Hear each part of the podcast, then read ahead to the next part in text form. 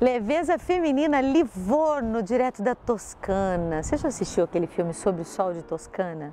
Ave Maria, maravilhoso. Oh, gente, é tão bonito aqui. Meu Deus, dá uma olhada. Olha isso. Eu tô aqui nesse vento, vocês já sabem, assumindo o descabelamento, só para vocês terem esse prazer de visão, né? Porque eu venho aqui com uns assuntinhos difíceis, então pelo menos dá um consolo, né? Ó, estamos na página 86 do livro Leveza Feminina e eu tô aqui para falar com você, mulher, mas também com você, homem, porque eu sei que você assiste também. Ah, garoto, tô esperta.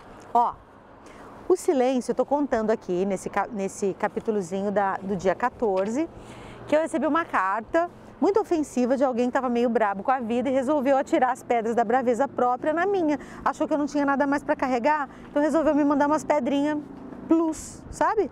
Me, deu, me mandou umas coisinhas aí.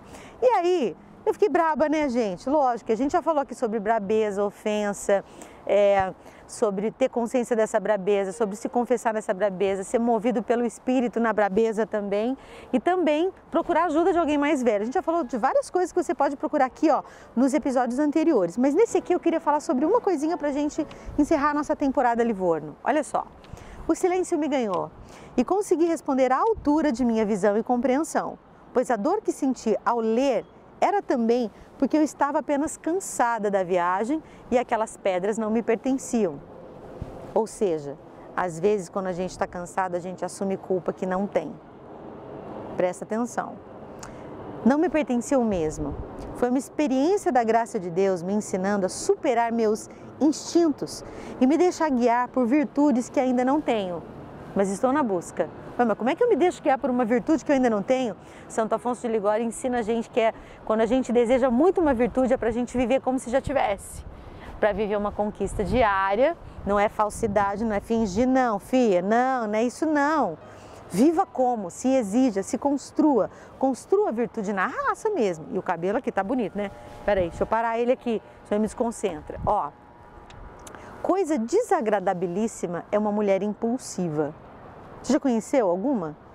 Que no meio de uma discussão de um WhatsApp ou de um telefonema desliga na sua cara, escreve qualquer coisa e depois fica documentado a besteira que fez? Já conheceu alguém? Eu já. É horrível. Marca fundo na alma a impulsividade de uma mulher. Por quê? Porque ela acha que o outro não é uma pessoa. E ela acha que o outro pode aguentar, ah, daqui a pouco passa, a gente faz a paz. A paz, amada. Deus me livre. Não, não, mulher, não. Uma mulher que não sabe se conter, que não sabe conter a menina rebelde que tem dentro dela. É bem essa hora. Pois a gente não gosta que as pessoas nos chamem de crianças ou infantis. O nível da nossa infantilidade é o nível da nossa impulsividade, sabia? Faça conta para você ver. Uma menina cheia de impulsos, artimanhas, desígnios. É preciso esperar conter essa menina. É preciso ter calma. E a primeira pessoa com a qual a gente precisa ter calma é com a gente mesmo, para dar conta e para conhecer e para olhar para essa menina que nos habita. Se alguém anda lhe atirando pedras em vão, não as atire de volta. Tome posse de você mesmo. Tenha domínio de você mesmo. Dominar-se dói, tá? Não vou mentir para você não. Dói. Porque a gente tem que segurar a onda da dor aqui que nos causou a ofensa do outro e ainda por cima a gente precisa se superar e se superar também dói.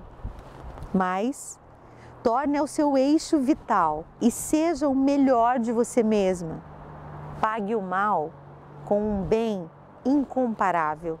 Esse é seu lugar, mulher. Pagar o mal com o bem, mas não ser besta, viu? Não seja impulsiva. Pense no que você vai fazer. Escreva, vou fazer isso, isso, depois isso, depois isso, depois isso. No dia seguinte você lê de novo, depois no outro dia você lê de novo.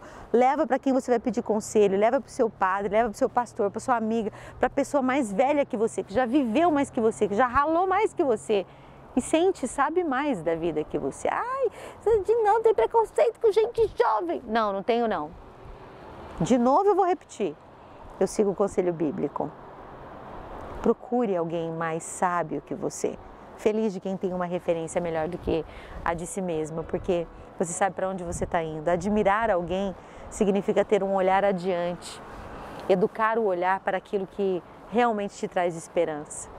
E é com essa palavra que eu termino esse Leveza Feminina em Livorno.